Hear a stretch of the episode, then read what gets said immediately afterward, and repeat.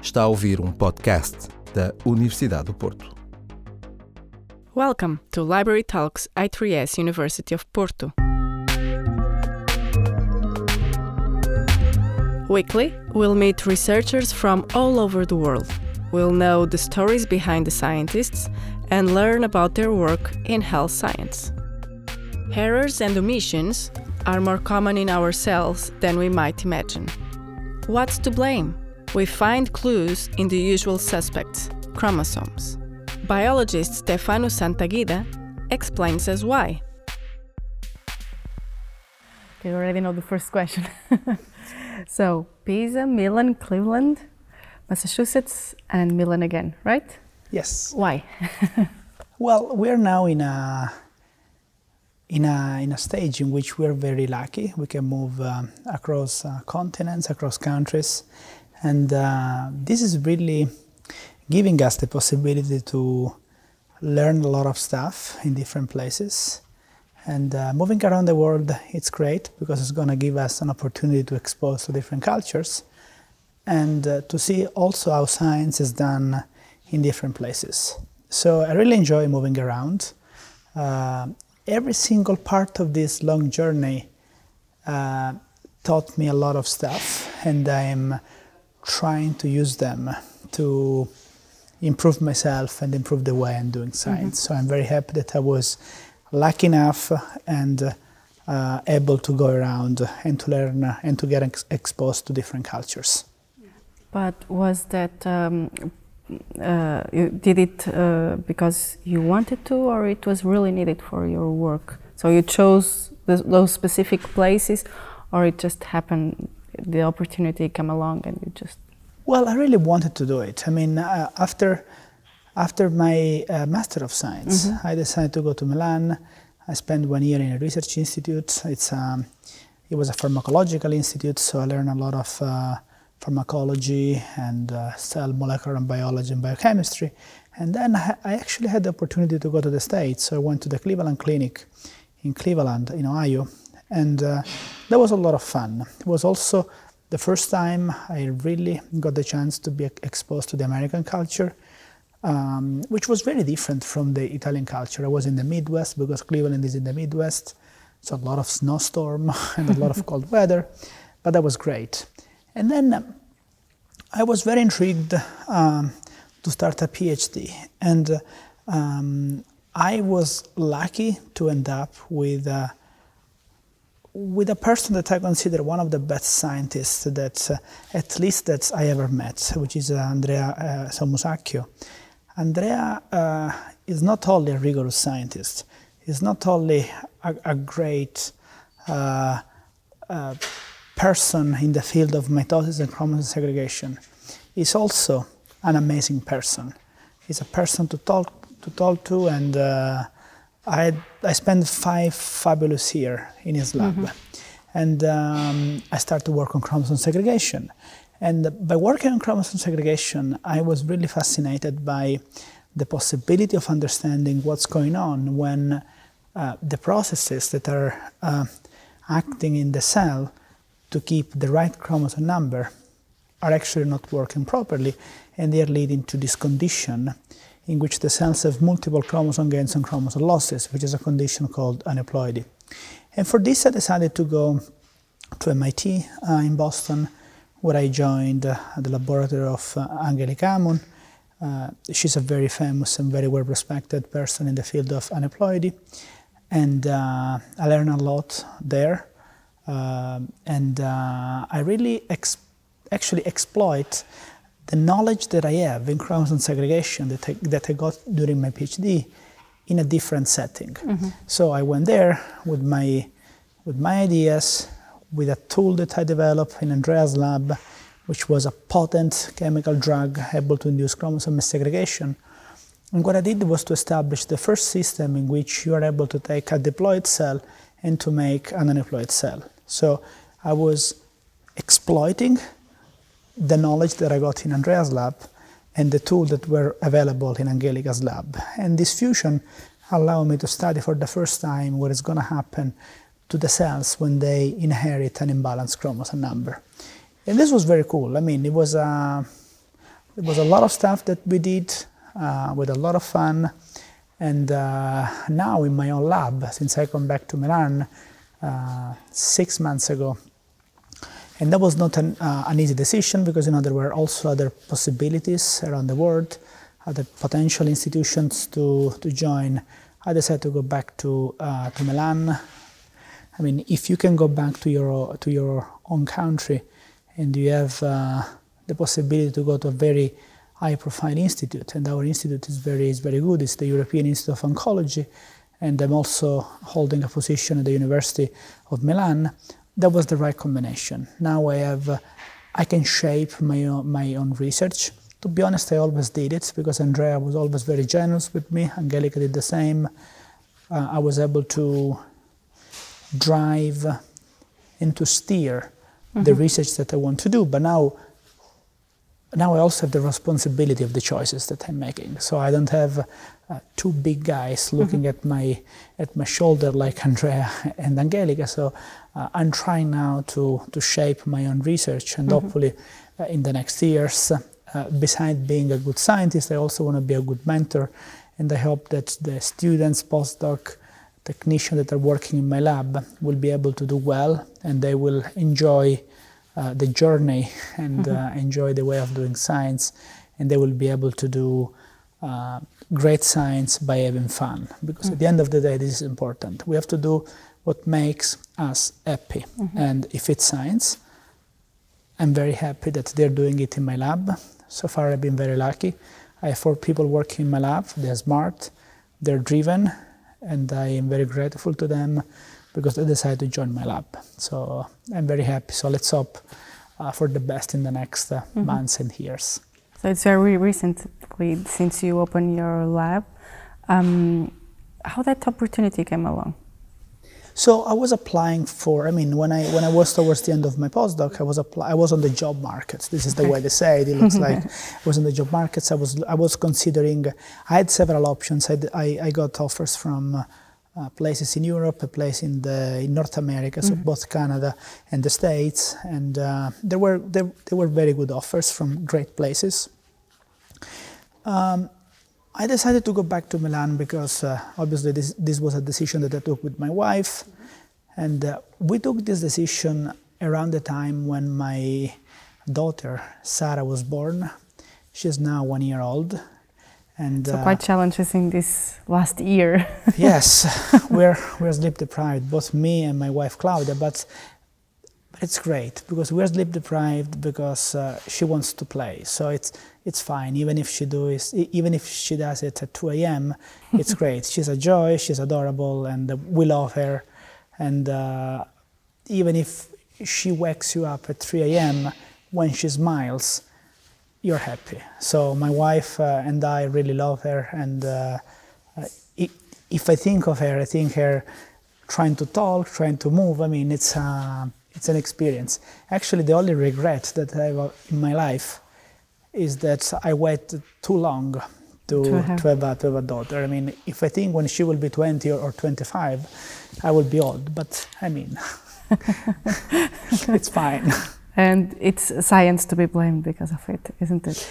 Well, I don't. Uh, no, probably no. Uh, I don't think it's science. It's like I don't know actually because my wife is well, is not much younger. She's like six six years younger than me. Uh, we got married like three years ago, and uh, we were very happy. We're still. Is she a scientist also? She's scientist now. Um, she did a she did a PhD in the same place uh, where I did it in Milan, mm-hmm. which where we we met, and then uh, she went to Boston. She was a postdoc at um, at Harvard Medical School, and now she works at the European Institute of, of Oncology in the Technology Transfer Office. So, well, sometimes I'm asking her scientific questions and I say, well, I'm doing this and this and that. And she say, what are you doing? This is wrong. You got to do this, this and that. So sometimes I'm also scared to ask her scientific question because she can say, you're doing this wrong. You got to think this again. So it's a kind of, uh, I'm very pressure. I'm very scared by her. Yes, she's lovely. I mean, so your uh, your daughter just soothes up. yeah, yeah. Um, so can, can you tell us a little bit about your specific top of, topic of research? So I'm really interested in understanding how um, errors in the process of chromosome segregation are uh, shaping cell physiology and how imbalances in chromosome number are actually affecting the way the cells are um, acting, are actually behaving. And uh, we're doing this for several reasons, but mainly because it's a, it's a very important question from a basic cell biology point of view. It's very interesting and intriguing to think that the presence or the absence of a single chromosome will have such a tremendous impact on the cell physiology. Well, think about trisomy 21, the Down syndrome. I mean, the presence of a very small chromosome is a very um, detrimental effect on the development of these patients. At the same time, though, this condition is also associated with cancer, in which you know, the vast majority of cancers are actually associated with uh, uh, both chromosome gains and chromosome losses. And this field, I mean, was born about 100 years ago when Boveri actually found that um, you can have uh, um, cells, you can have cells, cancer cells that may have uh, um, chromosome gains or chromosome losses.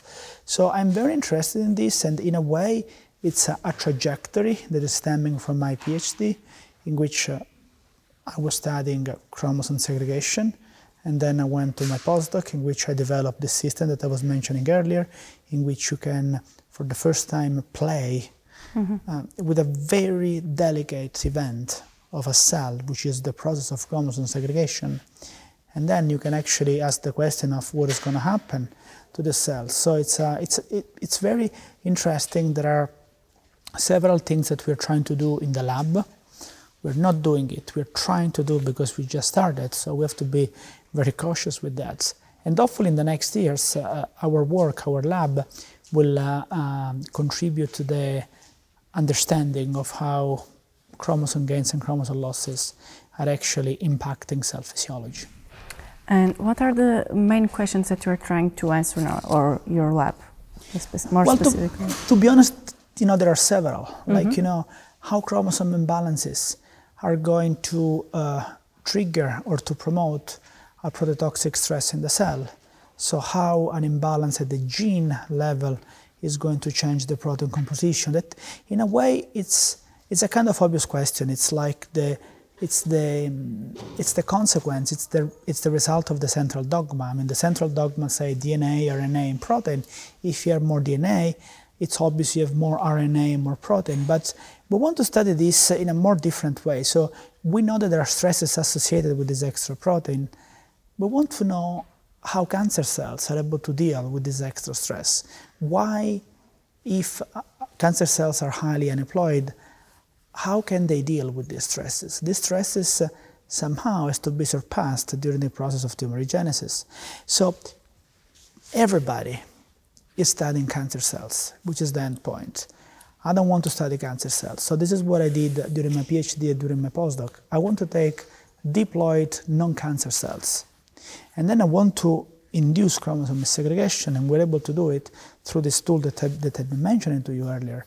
But now we want to know we want to study the stresses associated with this, and then by inducing oncogenic transformation, we want to know how we can surpass the cells, these, these stresses. So in a way, we want to model, want to try to model on a piece of plastic, which is actually a petri dish, I mean mm-hmm. a, a dish culture, what might happen in cancer cells. Obviously, this is just a way of modeling it. But then we gotta go further and doing it in a, in a more physiologically relevant context, such as a mouse model of human cancer, which is going to be the next step uh, for my lab, for the field, for, uh, you know, for everybody. You can get some insights by studying um, the what is going to happen in a petri dish, but mm-hmm. we always have to keep in mind that the microenvironment, the tissue, the organism it's something more complex. So do it in a simple way, but then keep in mind that you have to translate mm-hmm. in a more complex, physiologically relevant way. And why do cells employ this basically the same mechanisms?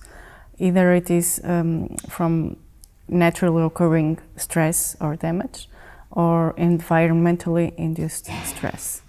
That's a very good point. Uh, it's a very good question. We don't know actually. We don't know if it's uh, something. I mean, it can be it can be the environment. Mm-hmm. Um, we still don't have that knowledge. I mean, there are only few lab working on this, and um, the, the, answers are not very well uh, defined. Mm-hmm. I think uh, right now, with all the techniques that we have, with the CRISPR, with the molecular biology, and with all the uh, potential way of spying inside a cell, it should be much easier compared mm-hmm. to 10 years ago or 20 years ago to understand what really happens in the cells and how the environment is actually influencing the way the cells uh, are actually behaving. Uh, is there any clue so for how does a cell senses the the the DNA damage to and then to rest and stop the cell cycle progression? Sure, there are there are several. I mean, there are there are some checkpoints in the cells in which they are checking this. Mm-hmm. Um, there are several ways also to communicate mm-hmm. to the environment, such as we uh, recently discovered that there is a, um, that aneuploid cells have a way to communicate to the environment that uh, they want to be cleared by the immune cells. So I, I developed a method to uh, generate and isolate uh, aneuploid cells with a complex karyotype that are arrested. And uh, these cells are able to signal to cells of the immune system, such as the natural killer mm-hmm. cells. And these natural killer cells are going after those cells and they're killing them. But they're doing this for two main reasons. Well, at least two main reasons. Probably there are others that I cannot envision right now. So the first one is to secrete molecules that work like a chemoattractant. So they're able to say, hey, come here, we got a problem. But then once they get here, they also have this antenna, this kind of receptor at the level of the plasma membrane that are able to interact with the natural killer cells. So going back to one of your of your previous question, one question, one future question of my lab will be also to identify these molecules that are either secreted or presented at the level of the plasma membrane because if we understand them, if we know them, we can see how oncogenic transformation is getting rid of them. So, and then if we can go back to real cancer samples, we can understand if the presence or the absence of one of these molecules is actually responsible for the immune clearance or the lack of immune clearance in these cells. And you know, now we are in the era of CRISPR, you can actually try to reintroduce a molecule that may be important mm-hmm. for the uh, you know, recognition of uh, aneuploid cells by NK cells. So we are actively working on this, and hopefully we will have some meaningful answer mm-hmm. relatively soon. So, uh, as far as I can see, you are uh, interested in very fundamental questions uh, in terms of the biology of the cell. Um, what is the weight of those uh, of this type of research in your institute? Because I was expecting that your, your institute were more doing more um, applied research to cancer cells. So, what is the weight and how is that uh, combined in your sure. In, so, in institutional terms? Yeah. So, in our institute, there are about uh, 20 group leaders mm-hmm. that are working on understanding the molecular basis of cancer. And uh, when you're trying to work on the molecular basis of cancer, since cancer is such a complex disease, there are several ways and several pathways that uh, you may follow. Uh, I have to say that uh, our uh, our chairman is um, is doing a great job giving us the right freedom to uh, to follow the directions that uh, that we want, which I, which I, which I guess is very is very good. I mean, sometimes you you hear people say, well, you know, I cannot do this because my chairman doesn't want. But our chairman, there is, uh, you know, uh, so Professor Giuseppe Pelicci is very is very open-minded. So the only thing that he does, but after a few years that you start, it's like saying. It's, it's just checking in a, in a midterm seminar saying, hey, you're doing this well, if I were you, I will also try this or I will do that. I mean, which is a luxury because he's really tell, giving us the possibility to do what we think it's the right way to advance the, the understanding of the mm-hmm. molecular mm-hmm. basis of cancer. And the institute is also it's also nice from a, a structural point of view because it's uh, it's an open space which means that you share uh, a space with other labs. This really um, help the cross fertilization of ideas.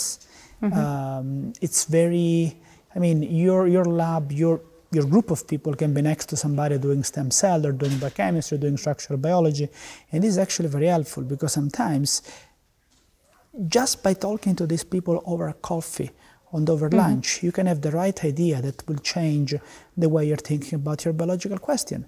Because sometimes we're really thinking in a very narrow way, mm-hmm. whereas this, I mean, this uh, this structure that uh, uh, Professor Pelicci uh, envisioned is working very well because different groups are sharing the same space, and this really increase uh, the way people can talk and can think and can solve uh, uh, biological problems.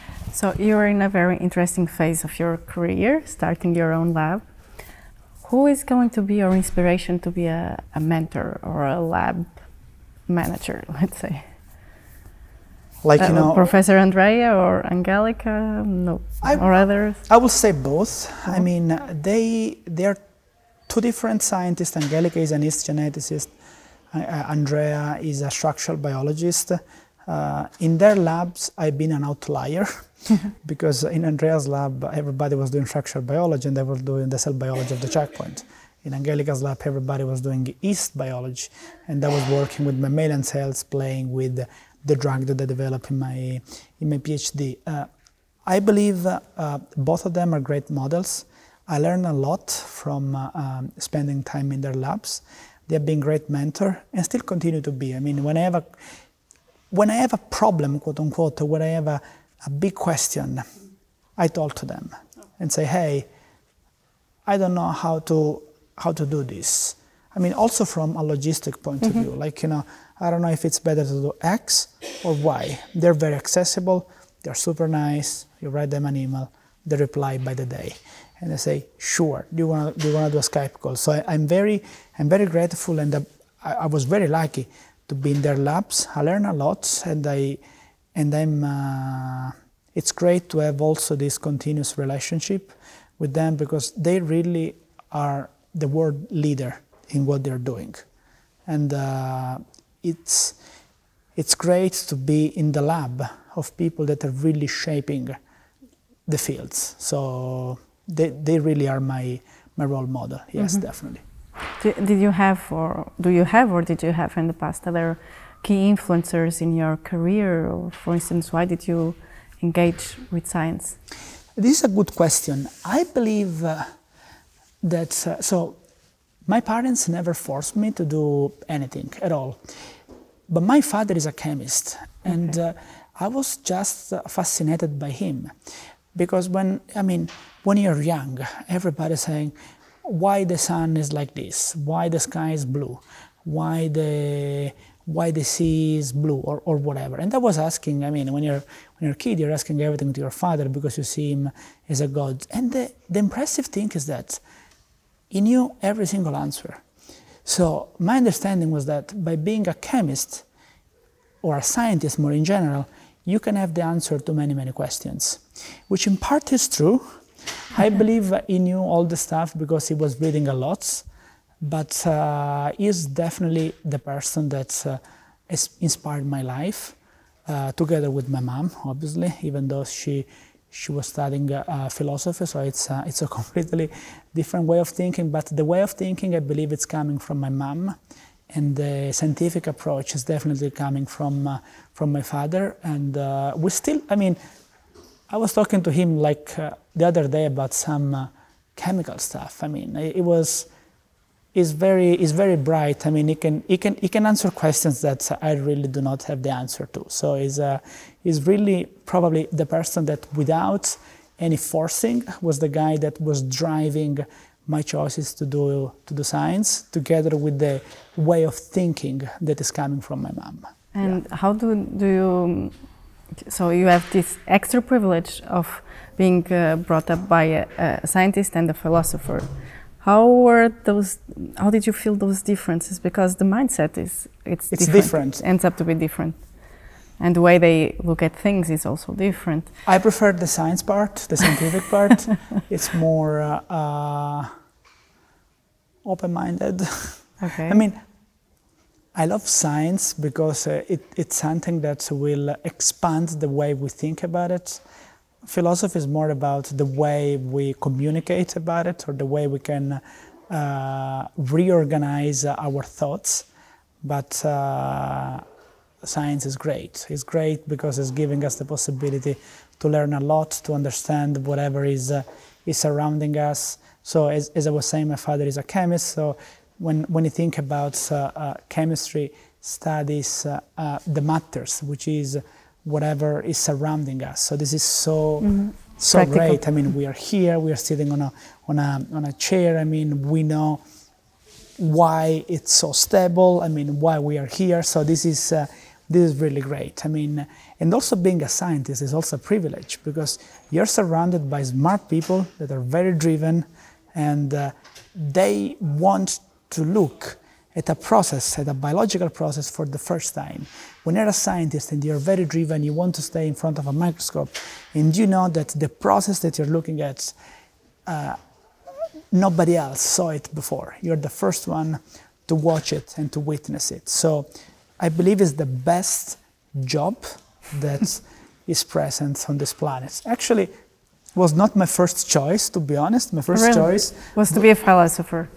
no, was to become a cosmonaut. Ah, yeah, cosmonaut. Okay. My dream was to study the incredibly big, and I ended up studying the incredibly Very small, small. which are the cells. But uh, uh, Quite a journey.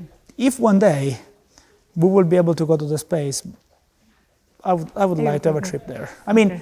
you can now with $250,000, but it's kind of expensive. But um, this is my dream. Mm-hmm. Okay. actually, yeah.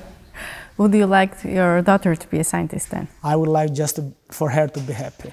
I mean, she can do whatever she makes her happy. It's like uh, um I don't like these parents, these parents that are trying to be like my daughter is to be this, this, and that. Whatever makes her happy. She wants to be a scientist, great. A medical doctor, an engineer, a lawyer, whatever. Whatever makes her happy. Uh, the only thing that me and my wife will try to do is to give her the possibilities that uh, we had, which uh, I believe is important. Um, there is a great educational system in Italy, but she's also welcome to go anywhere else. Um, it's, uh, it's up to her. What, what we can do is just to give suggestions to her, but uh, obviously we are parents, even though if, she, if, if it's her life, we have to guide her, but we have to be like a cheerleader on the sides. And she has just to, to find her, her way. And uh, I hope she will. I mean, in 20 years probably, not tomorrow. Yeah, she's still very small, but when the time comes, what is the question that she might ask that you are afraid of, if there is one, Uh, or that you No. would have be, feel embarrassed? well, probably there are some questions when she will be teenager. okay. But for this, there is my wife. I, will- So the difficult stuff I leave will- for I will let her. I will let her do do the job. I mean, we are sharing a lot of the things with uh, with her. I mean, like feeding her, changing her. But uh, I'm kidding. I mean, we can we can um, we will uh, we will deal that so with that. But hopefully, we still have ten years to think about it, how to do it. Uh, back to science. What do you think is the key for a groundbreaking discovery in science, if there is a, actually, if there are actually the way of getting a groundbreaking groundbreaking uh, discovery. discoveries?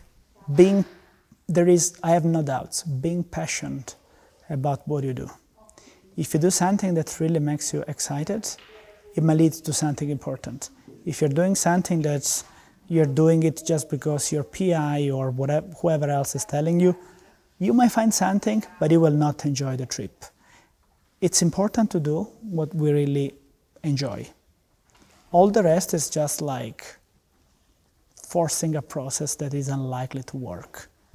And uh, obviously, in science, we need a lot of hard work. We need to read a lot. We need to do a lot, but we have to like it. We really have the we have the luxury to, to do the best job in the world. Let's enjoy it. Otherwise, you know, let's do something else. And how do you feed that passion in the times that science is living now? in terms of how you are you How the conditions that you have to work, uh, yeah the competition for funding, and all that. it's not easy i mean um, I read, for instance, recently a study about um, higher education in Italy, and only 6.5% of postdocs get a full time position afterwards. yeah I, I i believe that worldwide is 16%. So it's not that uh, that different. I believe uh, from what i heard 20 years ago getting funded was much easier uh, probably because there was less competition. Well there were there were more money but also because there was less competition. Um, i don't know how to solve the problem. I believe uh, um, the government has to invest more money in science and in research because if you don't do if you don't do research if you don't do proper science you're not a developed country. You're just surviving. You're not doing anything important. You have to invest uh, money on your future. And your future is among other things research because research is important for your health is important for your life is important for everybody and uh, I hope this will change. The situation is, is kind of bad everywhere. I think it's getting better, but uh, it's not easy. I mean, it's, it's not a big secret. It's not easy to get funded. Yeah.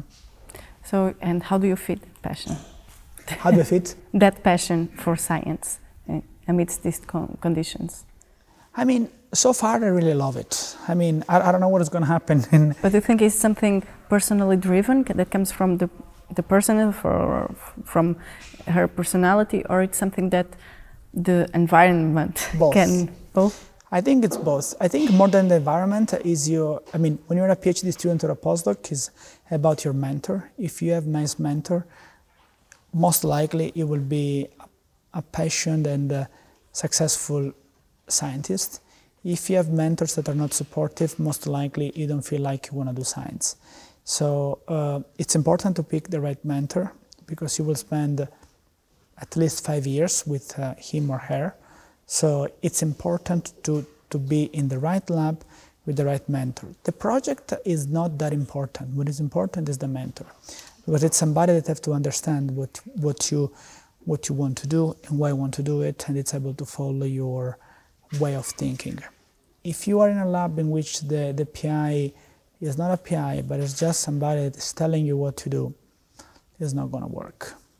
And in this sense, I was very lucky to be in labs that uh, gave me a lot of freedom. Yeah. And that what are the greatest challenges that you experience in doing science? So I have to say that uh, uh, you tend to forget after it's done all the all the difficult moments. Um, I believe uh, throughout my career sometimes I was frustrated uh, about the time and the energy that you have to put to uh, publish a paper.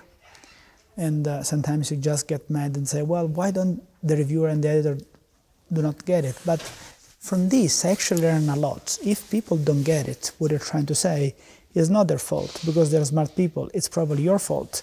So you have to go back to your manuscript, your idea, to your hypothesis, revise it, and try to make it in a way that everybody can enjoy it.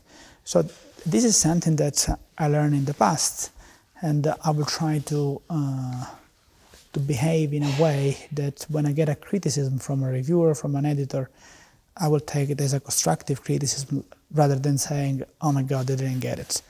This is important, but uh, sometimes this is not my case. There are scientists that take uh, all this rejection in a personal way. It's like, "Oh my God, they don't like me." It's, it's not a, it's nothing personal. It's everything about science, and we have to be ready to change our, our idea or our way of exposing our idea or our way of thinking. What would be your, your more or less answered this question, but what would be your piece of advice for a young scientist in your field now? Do what makes you happy. Just follow, don't follow what is fancy. Don't follow what seems to be sexy now, because in five years probably it's not going to be anymore. Do something that will keep you away at night thinking about that process. If you want to be a scientist, you have to like science. And uh, even if you can like all the science of the world, you have to pick an, a topic. And that topic is the one that has really to engage you. Accordingly, you also have to find a mentor that is able to listen to you. If you find a good topic and a good mentor, you are in the right path to be successful and to be happy. Mm-hmm. Otherwise, you will be miserable for your PhD and postdoc. This is the only piece of advice, mm-hmm. based also on my experience. Mm-hmm. And what is your final, not final, but your biggest goal that you're trying to achieve right now? This, besides the work in your lab and establishing and consolidating your lab. Sure. So I was mentioning that we are studying aneuploidy, and aneuploidy is associated with cancer. I hope that in five, ten years, we will be able to provide molecular details that may be exploitable in cancer, in cancer therapy. So it's really important that as a community, we are um, trying to aim to find molecules, pathway, um, any other kind of stuff that cells do that can be exploited to selectively eradicate or kill cancer cells. This is my hope and this is my goal. We're trying to do it from a basic molecular cell biology point of view, but uh, uh, we have to keep in mind that the big discoveries are coming also from this kind of studies. We have to study, we have to remain proficient with chemistry, cell biology, molecular biology, do it right, do it in the proper way, and our results hopefully will be also be meaningful for cancer therapy and to find way to kill selectively cancer cells. Thank you very much for Thanks your time so much for here time. and for Thank the opportunity. You. It was a pleasure. Thank okay. you. Thank you very Thanks much. so much. Para ouvir mais, subscreva os podcasts da Universidade do Porto em notícias.up.pt.